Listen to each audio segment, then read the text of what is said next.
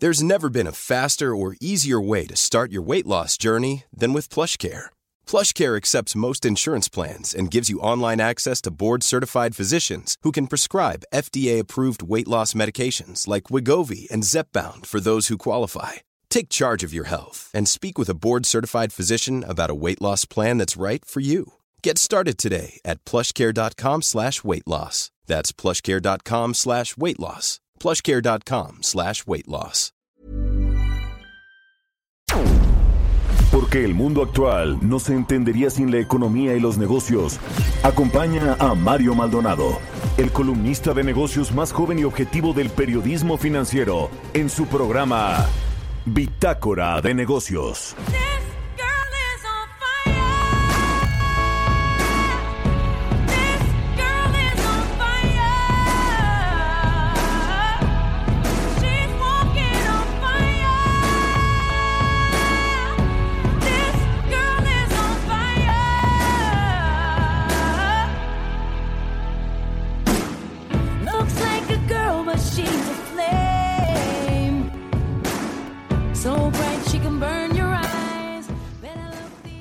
¿Qué tal? ¿Cómo están? Muy buenos días, bienvenidos a Bitácora de Negocios. Yo soy Mario Maldonado y me da mucho, mucho gusto saludarlos a todos en este jueves 27 de agosto del 2020. Saludo con mucho gusto a quienes nos siguen aquí en la Ciudad de México a través de la 98.5 de FM. También a nuestros amigos y amigas de Guadalajara, Jalisco. Allá nos escuchamos por la 100.3 de FM y en Monterrey, Nuevo León por la 90.1 de FM. Lo mismo a quienes nos retransmiten en otras ciudades y estados de la República Mexicana, en el sur de los Estados Unidos y a quienes nos escuchan a través de la página heraldodemexico.com.mx. Iniciamos este jueves como todos los días con un poco de música. Estamos escuchando a Alicia Keys. Esta canción se llama Girl on Fire esta semana estamos escuchando canciones de artistas que han actuado en la final de la Champions League, esta competición la más importante a nivel de clubes, porque el domingo pasado pues fue la final entre, eh, bueno, el Bayern Múnich y el Paris Saint Germain. Así que bueno, vamos a entrar ahora sí a la información. Hablaremos con Roberto Aguilar como todos los días en Bitácora de Negocios, nuestro experto en temas de economía y mercados. Hablaremos sobre precisamente los mercados.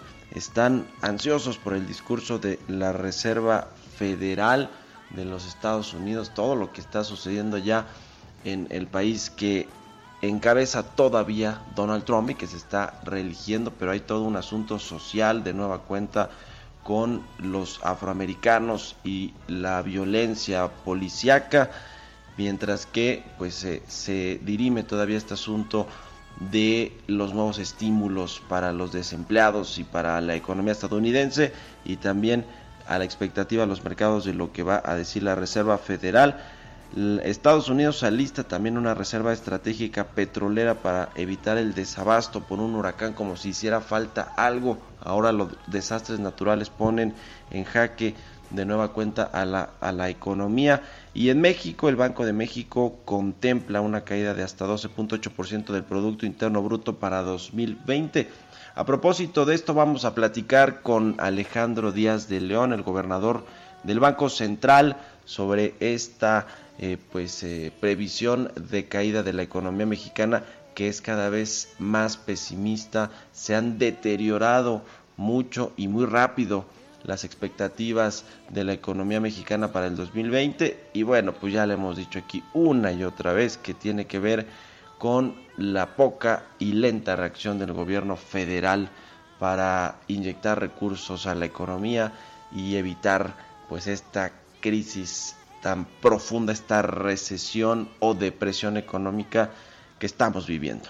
Hablaremos también, como todos los jueves, con Gerardo Flores, nuestro experto en temas de análisis de políticas públicas. Eh, él nos va a hablar ahora de la producción petrolera que sigue cayendo. Le dábamos cuenta esta semana de los datos del mes de julio que fueron pues los peores en los los peores en términos de producción para Pemex en los últimos 40 años, así como lo está escuchando. Platicaremos también con Francisco Javier Acuña, comisionado presidente del Instituto Nacional de Transparencia, Acceso a la Información y Protección de Datos Personales, el INAI.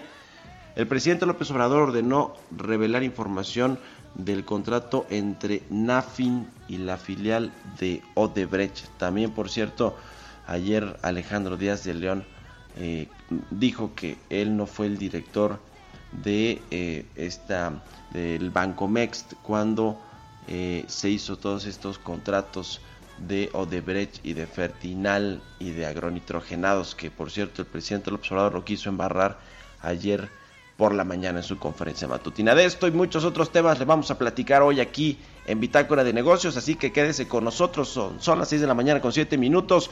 Iniciamos con el resumen de las noticias más importantes para arrancar este jueves. Lo tiene Jesús Espinosa.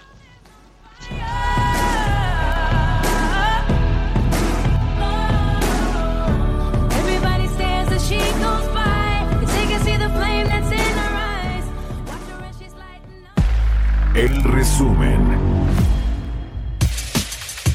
De acuerdo con el nuevo pronóstico del Banco de México, nuestro país tendrá este 2020 su peor contracción económica desde 1932. El Banjico estima que en el mejor escenario, con una recuperación tipo V, la economía caerá 8.8% este año, derivado del golpe por la pandemia de COVID-19. En un escenario de U profunda, el PIB nacional caerá 12.8%.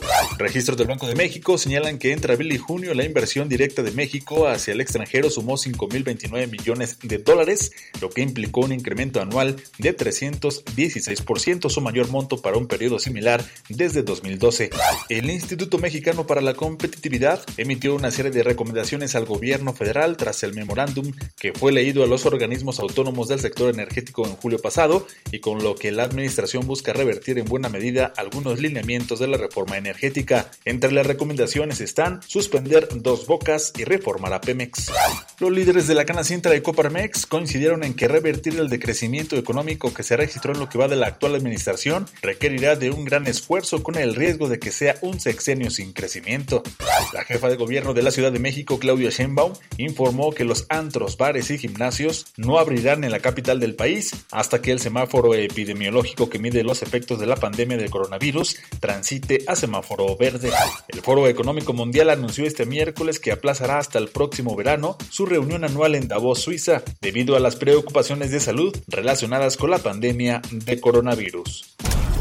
Bitácora de negocios en El Heraldo Radio. El editorial.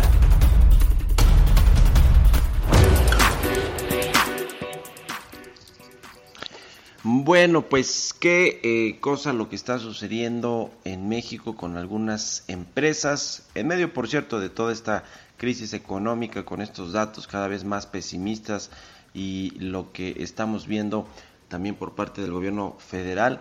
Eh, quiero retomar rápidamente un tema que tiene que ver con petróleos mexicanos, con esta compra de agronitrogenados, una empresa de fertilizantes que adquirió en casi 250 millones de dólares y le inyectó otros 200 millones petróleos mexicanos en los tiempos de Emilio Lozoya, por supuesto. Fue uno de los principales temas, de hecho, que eh, por los cuales se ordenó la extradición de Emilio Lozoya y los que se le imputan, por los cuales está declarando aquí ante las autoridades mexicanas, ante la Fiscalía General de la República, este eh, show y todo este asunto de Emilio Lozoya que, que el presidente López Obrador pues lo ha querido tener en los reflectores, en la agenda política, en la agenda pública, para tratar pues de desviar la atención, eso creo que queda claro, de los temas que son torales, que son importantes para México, como el tema de la pandemia del coronavirus, que ha sido pésimamente gestionada por eh, su gobierno, por Hugo López Gatel, por el tema económico, el tema de seguridad, y el tema de los pocos incentivos que ha puesto sobre la mesa el gobierno para la recuperación económica, en fin, todo este asunto del desempleo y demás que aquí le hemos platicado. Pero a ver, hay un tema de Altos Hornos de México, ¿se acuerda de esta empresa de Alonso Ancira, que por cierto también tiene una orden de extradición a México eh, por parte de las autoridades judiciales en nuestro país?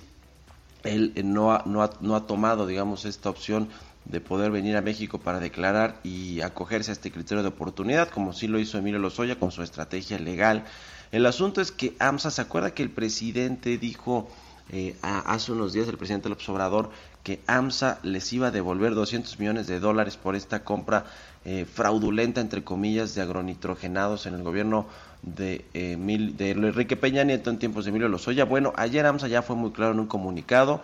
Esta empresa cerera dijo no vamos a devolver nada porque nosotros creemos que la adquisición se hizo conforme a lo que los avalúos, incluso del gobierno, de un organismo gobierno, indicaban, y yo no voy a regresar nada, no sé de dónde sacan esa versión, es decir, están desmintiendo al presidente López Obrador, y por otro lado dicen, y tampoco es cierto que nos adquirió Villacero o una empresa como se dice, y que entonces la compañía ya está en manos de otras de otros empresarios también eso lo había comentado el presidente López Obrador y quien tiene ahí pues eh, muy metidas las manos es Julio Scherer el asunto es que ahora, bueno, pues buscan quitarle la empresa Alonso Ancira, que bueno, no es una blanca paloma para nada, pero no sé si sean los modos correctos los que está haciendo la 4T para quitarle la empresa y que además les devuelva 200 millones de dólares. Es todo un tema a analizar porque suena a lo que hacían Emilio Lozoya y compañía en el gobierno pasado, que era debilitar a las empresas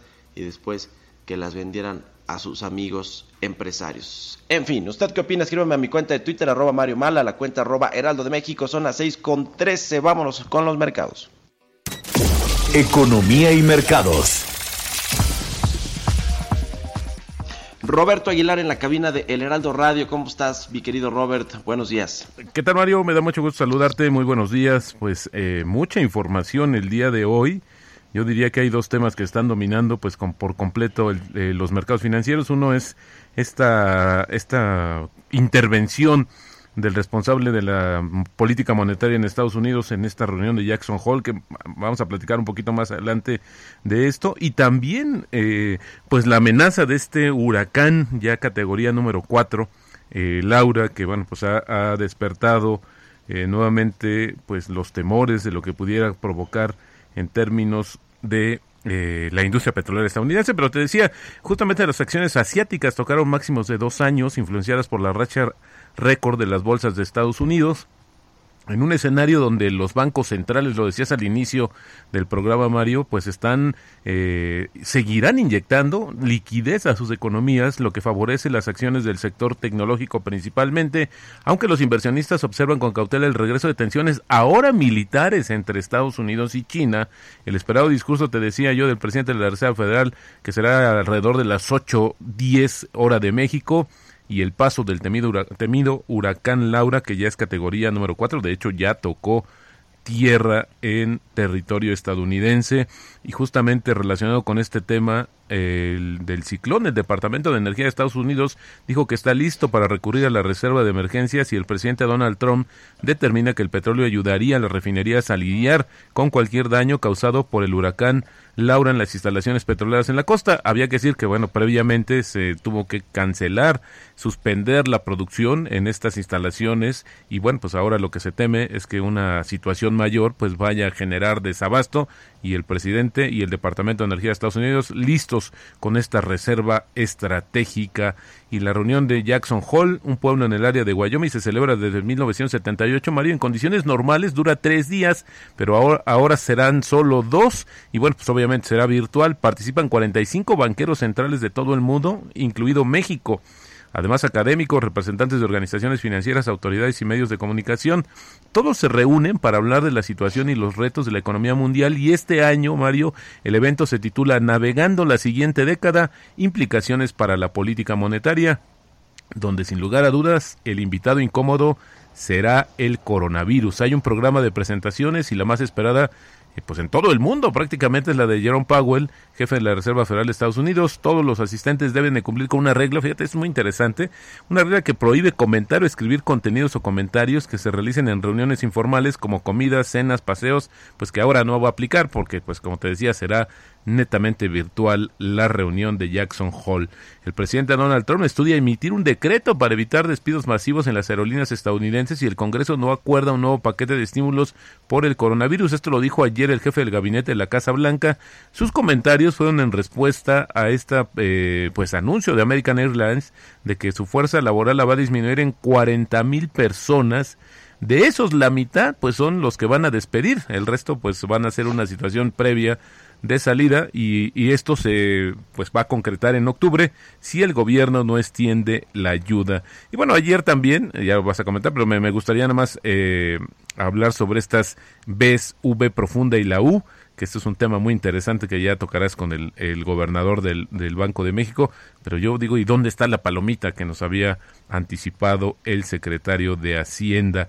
Y bueno, pues ya también los datos actualizados sobre el tema del coronavirus en el mundo ya sobrepasan los 24 millones de contagios y estamos llegando a 825 mil decesos. Se ha modificado un poco el tema de cómo están en los primeros lugares en la lista en términos de decesos, desafortunadamente. Bueno, sigue siendo encabezado por Estados Unidos, luego sigue Brasil, India, Rusia, Sudáfrica, Perú, México y Colombia. Así es el orden. Y luego también un dato interesante que ayer di a conocer la CEPAL es que la pandemia del coronavirus acentuó las desigualdades de los latinoamericanos para acceder a Internet y tecnologías digitales, solo un tercio de los hogares pobres de la región conectados. Bueno, es interesante porque también habla de justamente de que para el año es, en el año 2019 se contabilizó que solo 66% de los habitantes de la región tenían conexión a Internet. Esto sin duda pues es un tema pues muy complicado, sobre todo cuando hablamos del aspecto educativo. Por ahí vi eh, ayer algunos comentarios en las redes sociales de dueños de restaurantes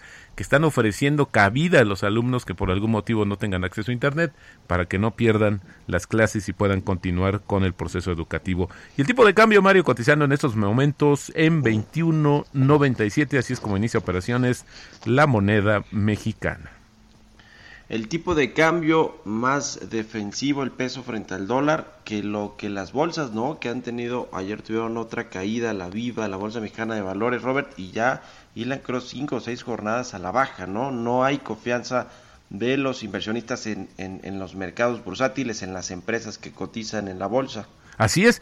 Y bueno, pero fíjate que llama la atención que el tipo de cambio pues se ha mantenido incluso ya en, por algunos días debajo de los 22 pesos y esto obedece también a estas señales pues eh, pues no muy claras de cómo va la recuperación de la economía estadounidense e insisto pues también en una pausa esperando, creo que se le ha dado demasiado peso a las palabras que pudiera dar a conocer justamente el encargado de la política monetaria en Estados Unidos. Sin embargo, pues eso también habla de que los mercados y los inversionistas están buscando cualquier pista que les dé oportunidad de mover sus inversiones. Eso creo que es importante. A ver qué dice. Espero que no, no defraude a los mercados, sino que pues obviamente vaya a repetir que Estados Unidos o la política monetaria de Estados Unidos está totalmente dispuesta para hacer lo que sea para seguir alentando el crecimiento de esta, lo que todavía es la economía más grande y como decías que todavía dirige Donald Trump. Que todavía encabeza este personaje Donald Trump. Gracias Robert. Al contrario, muy buenos días. Roberto Aguilar, sígalo en Twitter, Roberto AH, son las 6 con 19 minutos. Vamos a otra cosa. Políticas públicas y macroeconómicas.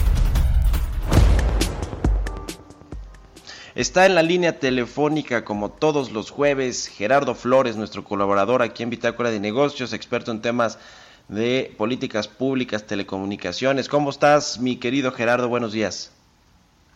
Muy bien, Mario. Buenos días. Un saludo para ti y todos los que nos escuchan. Oye, a ver, vamos a entrarle al tema de petróleos mexicanos que dio a conocer esta semana sus datos de producción para el mes de julio y, oh sorpresa, son los más más bajos para los últimos de los últimos 40 años, abajito del 1.6 millones de barriles diarios. ¿Cómo ves este tema? Pues este bastante complicado, sobre todo le genera un escenario eh, muy complicado al presidente de la República, pues porque como bien sabes, eh, Pemex y la producción de crudo en particular son una de las apuestas más importantes de esta administración, ¿no? De hecho, prácticamente hasta han modificado el logo de la empresa para agregarle la frase eh, al rescate de la soberanía. Eh, y eso lo que significa eh, la modificación de ese logo y, y, todo ello es primero pues un compromiso que hizo el presidente para según rescatar a Pemex, recuperar la producción. Él ha insistido de manera reiterada desde que inició su administración que iban a a pues a empezar a que ellos que sí sabían cómo hacerle para recuperar la producción no de hecho eh, él presumió durante mucho tiempo que solo en enero de 2019 habían sufrido una caída pero que a partir de ahí venía al alza la producción y que se había detenido incluso la caída en la producción petrolera. Sin embargo, eh, ahora para el mes de julio, como bien dices, Pemex reportó una producción de 1.595.000 barriles diarios. Eh, eso, pues sí, es la, cifra de producción más baja desde 1979. Eh, representa una caída que yo creo que no estaba dentro del presupuesto del presidente eh, López Obrador, eh, sobre todo porque si, si bien recuerdas el episodio con la OPEP, donde México se negó a México se negó a hacer reducciones adicionales que, le pedían, y entonces hizo un compromiso para reducir 100 mil barriles diarios solamente durante el mes de junio, a partir de una cifra que ellos que México puso de referencia que era 1.753.000 barriles diarios. De hecho, en junio se volvieron a reunir los países eh, miembros de la OPEP y acordaron extender los, los recortes hacia julio. Eh, México ya no aceptó, o sea, México solo cumplió en el mes de julio con un supuesto recorte de 100.000 barriles, que eso hubiera llevado a la producción a un nivel de 1.653.000 barriles sin embargo, pues, se les sigue cayendo, o sea, vamos en 1.595.000. Eh, se ve muy complicado que puedan levantar la producción. Desde luego que la van a, seguramente la van a levantar, pero no van a quedar ni cerca de la meta que originalmente Pemex eh, puso como, como cifra a alcanzar en 2024, que era de 2.697.000 barriles diarios. Eh, cualquier técnico de la industria petrolera te puede eh, decir que es una cifra inalcanzable. Tan es así que el presidente en el memorándum que distribuyó a los servidores del sector público en la parte energética en, el mes de julio, les decía o les habla ya de una meta de producción para el 2024 de 2.2 millones de barriles diarios, ¿no? Es decir, el presidente ya bajó la meta eh, sin, sin que se explique las razones o por qué se bajó en ese, en ese número, pero ya incluso cumplir con 2.2 millones de barriles en 2024 va a ser muy complicado. Entonces, este, hay un escenario bastante difícil para el presidente por las promesas que hizo con respecto de Pemex y la producción petrolera, y pero sobre todo por la producción que va, que, que pues se supone que aspiramos a esa producción para poder utilizar las, la capacidad que se está eh, adecuando eh, o que se está recuperando, digamos, en las refinerías ya instaladas y la nueva refinería de Dos Bocas. Eh, en suma, en todo este proyecto, en esta apuesta, pues han invertido miles de millones de pesos y, tienen comprometido la inversión de miles de millones más y pues, todo apunta a que va a ser una inversión prácticamente ociosa, ¿no? Ese es el problema. Todos los beneficios que se le, se han dado Pemex en términos fiscales, tanta inyección de capital ahí sí, para nada. Bueno, bueno, qué cosa. Muchas gracias, querido Gerardo, y buenos días. Buenos días, Mario. Muchas gracias. Gerardo Flores, sígalo en Twitter. Muy interesante siempre lo que publica allí. Vámonos a un corte comercial. Regresamos con más aquí a Bitácora de Negocios.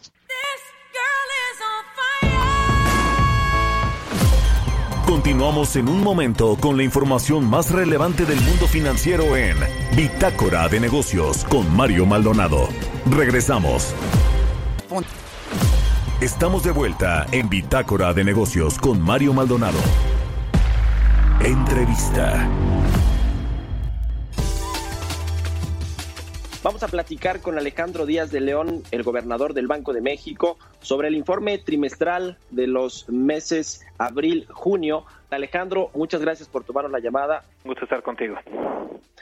Bueno, en el Banco de México redujeron la proyección de la economía mexicana para el 2020, pasó de un rango de menos 4.6 a menos 8.8% a uno de menos 8.8% y menos 12.8%. Este, me imagino, es uno de los escenarios que ya habían contemplado y es el peor escenario. ¿No es así, gobernador?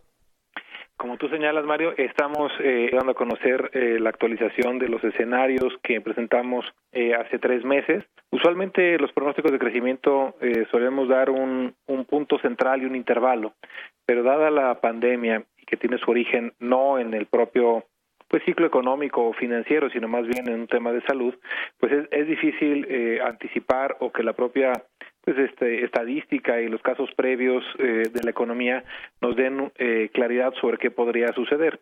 Por eso, desde el trimestre pasado presentamos estos tres escenarios, eh, no tanto para identificar cuál pudiera ser más o menos probable, pero como tú señalas, al final del día ese rango nos da una, una idea pues de la incertidumbre que estamos enfrentando y de los posibles pues números que se podrían registrar para el crecimiento en todo el año y sí tiene una revisión significativa a la baja en todos sus, eh, en los tres que planteamos, habíamos llamado uno tipo V, el segundo tipo V profunda o más persistente, y el tercero eh, tipo U profunda.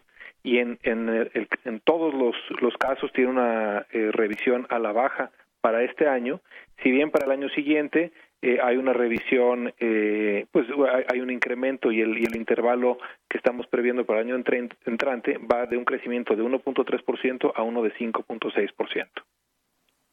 ¿Cuáles son los principales factores que han deteriorado tanto de esta manera los pronósticos para la economía mexicana, tanto del 2020, pero también la recuperación o el rebote del 2021, gobernador? Sí, en particular, y, y también con el dato que, que, dio a conocer el día de hoy, el INEGI que eh, se incorpora en el, en el informe, eh, pues podemos identificar que, por ejemplo, en el caso de los indicadores mensuales que, que permiten ver exactamente cuáles fueron los peores meses y cuándo se presentó la inflexión, queda muy claro que hubo una contracción muy significativa en abril, eh, tanto en el sector industrial, este, en los servicios y en el, agropecuario, eh, que en mayo tuvo un deterioro adicional, pero de una magnitud mucho menor, y que ya para junio empezó a presentar eh, un punto de inflexión, un rebote, eh, en tanto en el sector eh, industrial y de servicios de, manera importante, eh, si bien en el agropecuario pues, ha tenido un poquito una dinámica diferente y con una ligera contracción. Y por el lado de la demanda, se ve tanto en los indicadores de consumo como de inversión, pues un fenómeno eh, muy, muy parecido. Si bien al interior hay grandes contrastes, por ejemplo, en la, en la producción industrial, las manufacturas usando un índice en el que enero de, de este año es igual a 100, eh, hubo una contracción hacia mayo hasta 65.6 en la actividad manufacturera y un rebote en junio a 83.15. En esta misma eh, tipo de, datos, eh, en los servicios, por ejemplo, el de alojamiento eh, y alimentos eh, preparados, eh, cayó a, de 100 en enero a un nivel de 28.7 en mayo y este prácticamente no, no se ha recuperado mucho, tan solo eh, registró 30.9 en junio. Entonces, hay algunos sectores el común denominador es que todos tocaron prácticamente su nivel mínimo en mayo. Hay algunos que han empezado a, a rebotar con mayor eh, vigor en, en junio y otros que todavía no lo hacen de una manera importante. Respecto al tema de la inflación, gobernador Alejandro Díaz de León también aumentó el pronóstico para el cierre del año. La estimación pasó de 3.5%, la inflación anual, a 3.7%. Conocimos el dato también esta semana de la inflación para la segunda quincena de agosto, que ya está en 3.99% eh, la inflación anual, ya rayando, digamos, en este eh, eh, rango objetivo que tiene el Banco de México de 3% más menos uno, ya muy cerca del 4%. Eh, ¿Qué están viendo para eh, los precios a lo largo del año, gobernador? Sí, en materia de, inflación estamos enfrentando un reto muy muy importante, porque por un lado eh, tenemos esta afectación en la actividad económica tan significativa, pues tanto por el lado de la producción como por el lado de la demanda de hogares y de empresas, eh, lo cual en principio debería dar lugar, eh, si bien por el lado de la oferta, a algunas eh, revisiones al alza en algunos precios, eh, debería de dominar, como en muchos otros países, el efecto de la, de la, debilidad por el lado de la, de la demanda y con una reducción en la inflación. Pero en, en el caso de México, y de hecho lo presentamos en el en el informe y hay inclusive un recuadro eh, específicamente sobre ello, eh, que queda claro que eh, en nuestro caso los precios de los alimentos han tenido un incremento mayor que en otras eh, economías y además el peso que tiene el índice eh, en lo que es eh, en el INPC, la parte de alimentos es mayor que el que sucede también en otras economías, tanto avanzadas como emergentes. Y en el caso de los servicios, la desaceleración ha sido de menor magnitud y pesa un poco menos que también en los otros índices. Entonces hemos tenido eh, ahora sí que eh, la dinámica de, de, menor reducción eh, respecto a otras economías y de mayores presiones por el lado de alimentos en la parte de mercancías. Esto esperamos que sea transitorio, por eso nuestro pronóstico, como tú bien mencionas, en los más inmediatos son los que fueron, en los trimestres más inmediatos son los que tuvieron una revisión al alza, si bien para eh, los próximos 12 a 24 meses, pues se encuentran en niveles alrededor de 3%, tanto para la general como para la subyacente. ¿Cuáles son los riesgos más importantes que vislumbra el Banco de México en lo que resta del año y en los indicadores principales, cuáles son los que creen que van a tardar más tiempo en recuperarse, el empleo, eh, hay, hay otros eh, temas que tienen que ver con el tipo de cambio. ¿Cuáles son las variables o los indicadores más preocupantes para lo que resta de este 2020? Sí, en la parte de crecimiento, eh, claramente en la parte de a la baja, pues es que se prolonguen algunas de las este, afectaciones asociadas a la pandemia, ya sea tanto las medidas de distanciamiento, eh, que tuvieran eh, que las medidas de apoyo que se han adoptado no fuesen lo suficientemente efectivas, episodios adicionales de volatilidad, eh, deterioros en la calificación soberana eh, o, o, de Pemex, eh, algunas pues secuelas de la pandemia que sean más eh, permanentes, sobre todo en algunos sectores como el turismo, etcétera, que son muy importantes para nuestro país eh, y eh, que en general persista esta debilidad eh, por el lado de, de, la demanda. ¿no? Yo creo que esos son los más importantes eh, a, a, la baja. Y en cuanto a la, algunos de los de los indicadores que, que debemos seguir con, con atención, pues para nosotros en, en materia de, de inflación tenemos eh, un par de datos de inflación adicionales antes de la decisión de política monetaria de, de septiembre, eh, que serán importantes para ver cómo están registrándose estas afectaciones, que son, por un lado, eh, de a la alza en el corto plazo en la parte de inflación que han estado dominando sobre esta tendencia eh, a la baja eh, por el lado de los servicios. Y finalmente, gobernador, ¿cuándo va a ser posible que veamos ya a la economía con una trayectoria de crecimiento, de recuperación más estable, sin estos rebotes o, digamos, o vaivenes que podrían eh, eh, pues a seguir afectando la actividad económica y las principales variables como el empleo. ¿Cuándo podría haber ya una normalización de la trayectoria ascendente en la economía mexicana? Yo creo que los elementos más importantes para que eso se pudiera eh, presentar sería ya sea o un tratamiento eh, claramente eficaz para combatir la enfermedad, o también eh, el hecho de que ya se tuviera una vacuna eh, que pudiera eh, pues dar eh, de manera más generalizada una normalización tanto por el lado de la producción como por el lado de la demanda. Eh, en tanto se te, no se tengan estos dos elementos, creo que la, la recuperación va a ser mucho más gradual, mucho más lenta y ojalá que estos se puedan tener lo antes posible para que se pueda pues tener una, una tendencia pues más dinámica eh, y de mayor recuperación y destacando que uno de los grandes retos que sigue siendo para el crecimiento de la actividad en México sigue siendo el de la inversión. Eh, en la medida en la que no podamos eh, dinamizar eh, la inversión, eh, las tasas de crecimiento eh, pues van a ser relativamente bajas.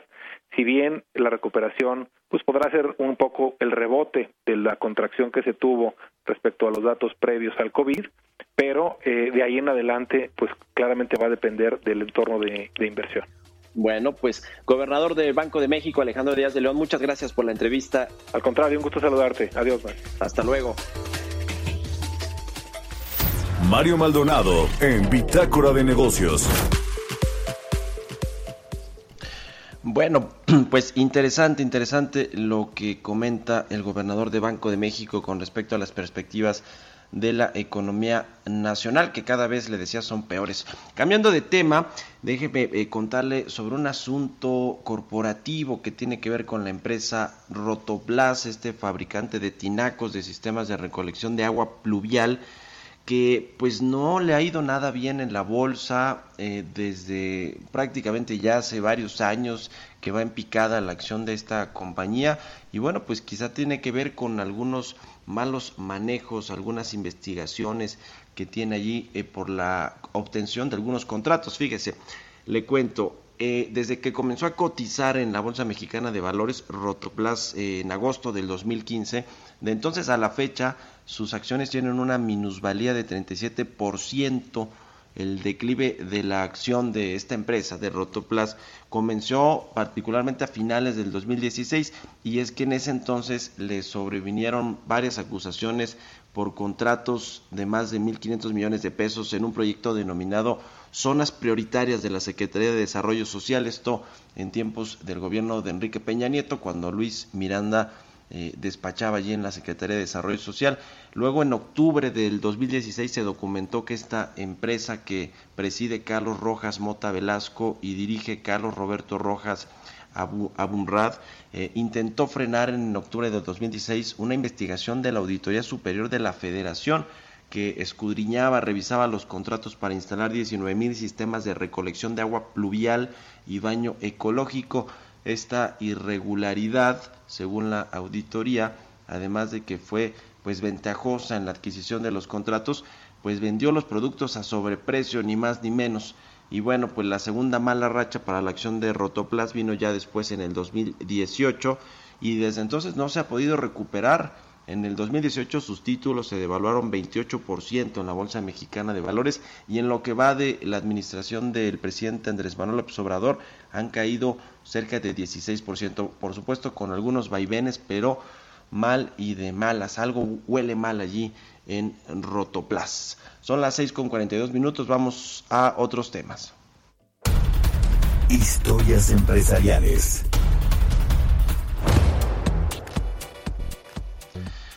Bueno, pues cambiando de tema, pero que tiene que ver con una empresa. Fíjense que esta marca Kentucky Fried Chicken suspendió su icónico lema por el COVID-19. ¿Qué pasa cuando tu eslogan contradice la nueva normalidad?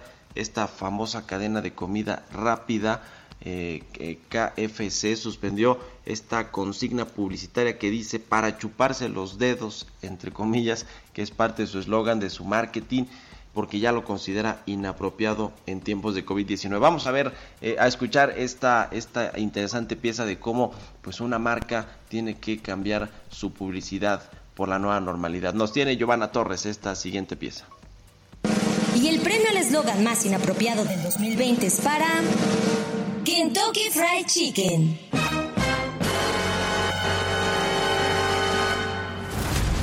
Así es el título del comunicado con el que la marca de comida rápida anunció que retirará temporalmente su eslogan para chuparse los dedos, pues contradice a las normas de salubridad que se requieren en el contexto mundial que hoy vivimos.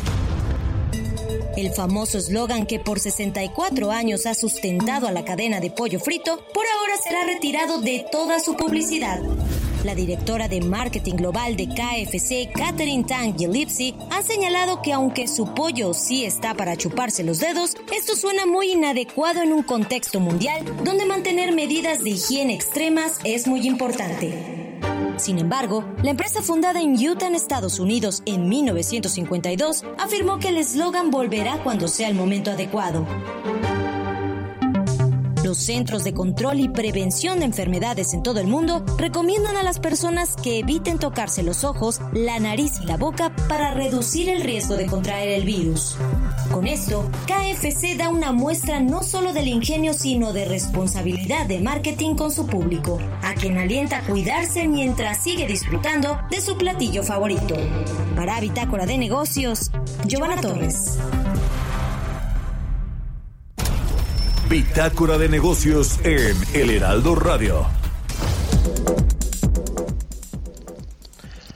Bueno, pues ayer el presidente Andrés Manuel López Obrador se refirió de nueva cuenta a este asunto de Odebrecht y todo lo que sucede alrededor de las declaraciones de Emilio Lozoya, pero ahora se puso más interesante, acusó falta de transparencia en información de contratos, por ejemplo, entre NAFI, Nacional Financiera, que en ese momento, eh, bueno, pues eh, había otorgado algún crédito y condiciones supuestamente ventajosas para una filial de Odebrecht que se llama Braskem y que está en este eh, proyecto, en esta mega obra de Tileno 21.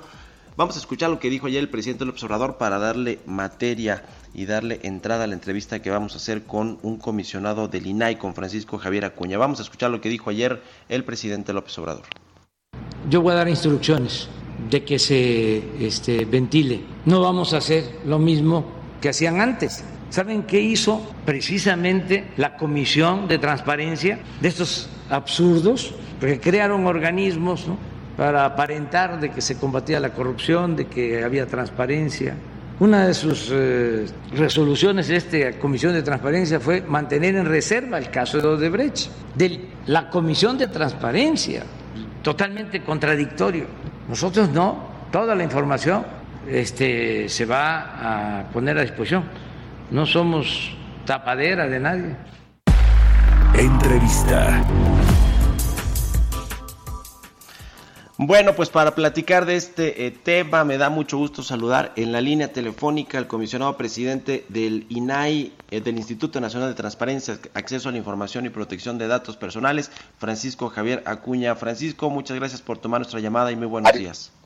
Mario, buenos días. Muchas gracias por invitarme a, a tu auditorio para, por supuesto, hacer precisiones naturalmente. A ver, de bote pronto, ¿cuál, cuáles, ¿cuáles serían las precisiones que les pareció esta declaración del presidente López Obrador? Que bueno, no, es la primera vez que le da ahí alguna raspadita al INAI. Ahora sí que, como él mismo dice, cuando luego se refiere con, con diferencia, con todo respeto, con todo respeto al presidente, pero no compartimos esa, esa apreciación porque en todo lo que se refiere al asunto Odebrecht y en lo que se refiere al asunto agronitrogenados, que tienen puntos de interacción, puntos de relación, y sobre todo porque rodean la figura de Emilio Lozoya, naturalmente que el INAI ha abierto y ha ordenado la apertura básica, reiterada, de la información. ¿Qué pasa en corto para que se entienda la idea? Los jueces de amparo han detenido no pocas de estas resoluciones, al grado que, aunque hemos tenido que ir nosotros como instituto a pelear, vamos a decir judicialmente, que se cumplan nuestras resoluciones, en el caso concreto de la situación esta de Nafin, a la que se refería el presidente ayer, o fue la que provocó la, la, pregunta, eh, los ocho casos que hay de agronitrogenados, dos de ellos relacionados con Nafin, están detenidos por los jueces de amparo que concedieron suspensiones definitivas, de esas que se conceden a futurum hasta cuando sea el momento adecuado, y apenas los eh, recursos que el propio INAI ha tenido que enderezar para que el juez de amparo nos haga caso y entienda cuál es la razón por la que es de interés público, pues bueno, están suspendidos en el tiempo apenas tenemos fecha para audiencia constitucional, que es así como se conoce al seno del el procedimiento de amparo, pues para mediados de septiembre y hasta el 20 de octubre, en los cuatro casos que quedan pendientes. Ahora. O sea que, vaya, no tiene que ver con, con la decisión del INAI, sino con los jueces y con eh, unos amparos que se interpusieron para evitar que esta información se hiciera pública y que se está, digamos, litigando, dirimiendo en los tribunales, en, los juzgados. El presidente se queda, sí, el presidente, ahora, del caso agronitragenado, o sea, del caso de Brecht, hay 19, 19 asuntos, 19 resoluciones del INAI. La primera resolución, que es a la que él se refiere, y ya con esa él cree que así se quedó el asunto, es eh, una en la que nosotros no podíamos hacer nada más que confirmar la reserva, como él lo dice, reserva, pues la reserva es un deber de ley.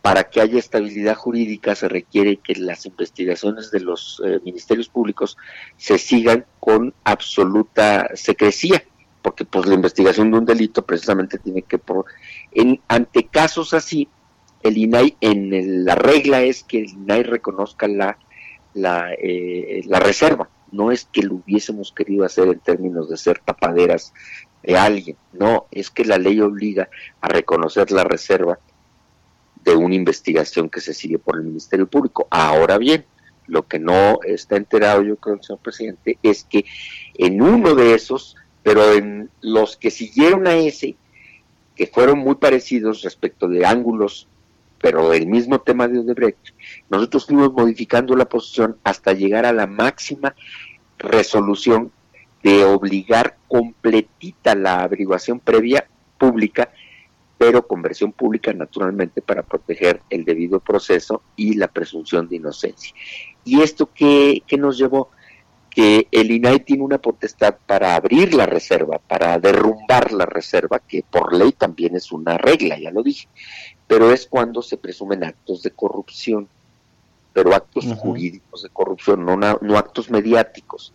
Entonces, en el caso mexicano, fue que cuando Santiago Nieto, entonces era fiscal de la FEPADE en 2017, eh, dijo dijo que eh, la campaña del presidente Peña Nieto habría sido nutrida con dinero procedente de Odebrecht, en ese momento, eh, en ese momento nosotros ya no tuvimos que obedecer la regla, la regla básica de respetar la reserva, porque es un deber de ley, no es un gusto. Sí, claro, claro. Ahí, ahí nosotros ya tuvimos elementos para decir, a ver, aquí ya hay una presunción jurídica, la está diciendo el fiscal electoral, entonces ya no es lo mismo a que solamente sea la, rumorología y la y bueno la situación del, escándalo internacional de Odebrecht que solamente en México no ha hecho todavía nada.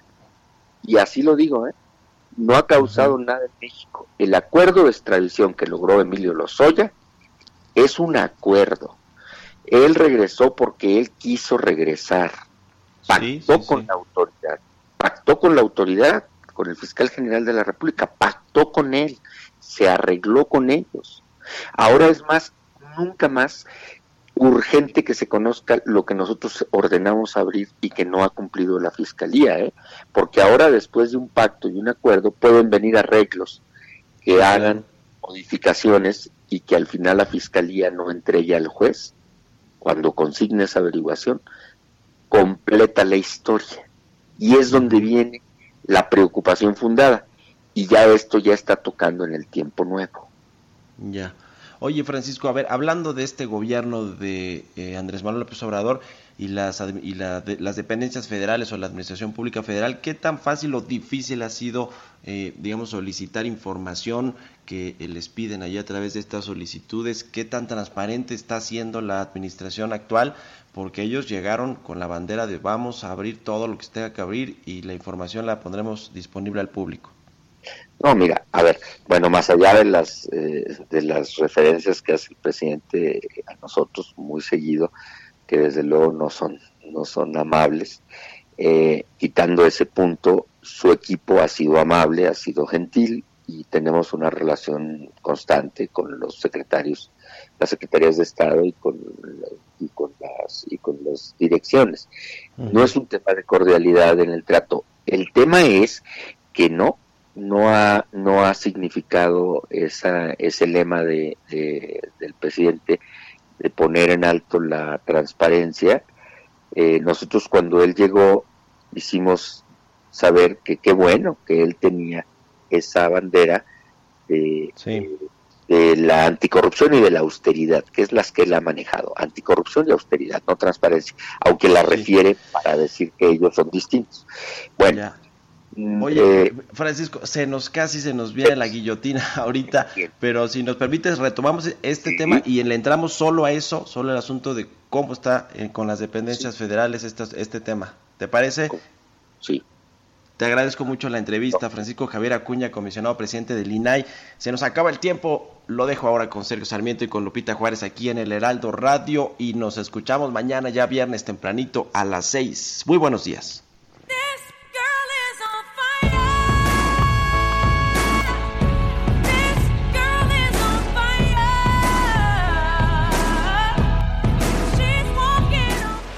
Esto fue Bitácora de Negocios con Mario Maldonado, donde la H suena y ahora también se escucha. Una estación de Heraldo Media Group. Mom deserves the best, and there's no better place to shop for Mother's Day than Whole Foods Market. They're your destination for unbeatable savings, from premium gifts to show-stopping flowers and irresistible desserts. Start by saving 33% with Prime on all body care and candles. Then get a 15 stem bunch of tulips for just $9.99 each with Prime. Round out mom's menu with festive rose, irresistible berry chantilly cake, and more special treats. Come celebrate Mother's Day at Whole Foods Market.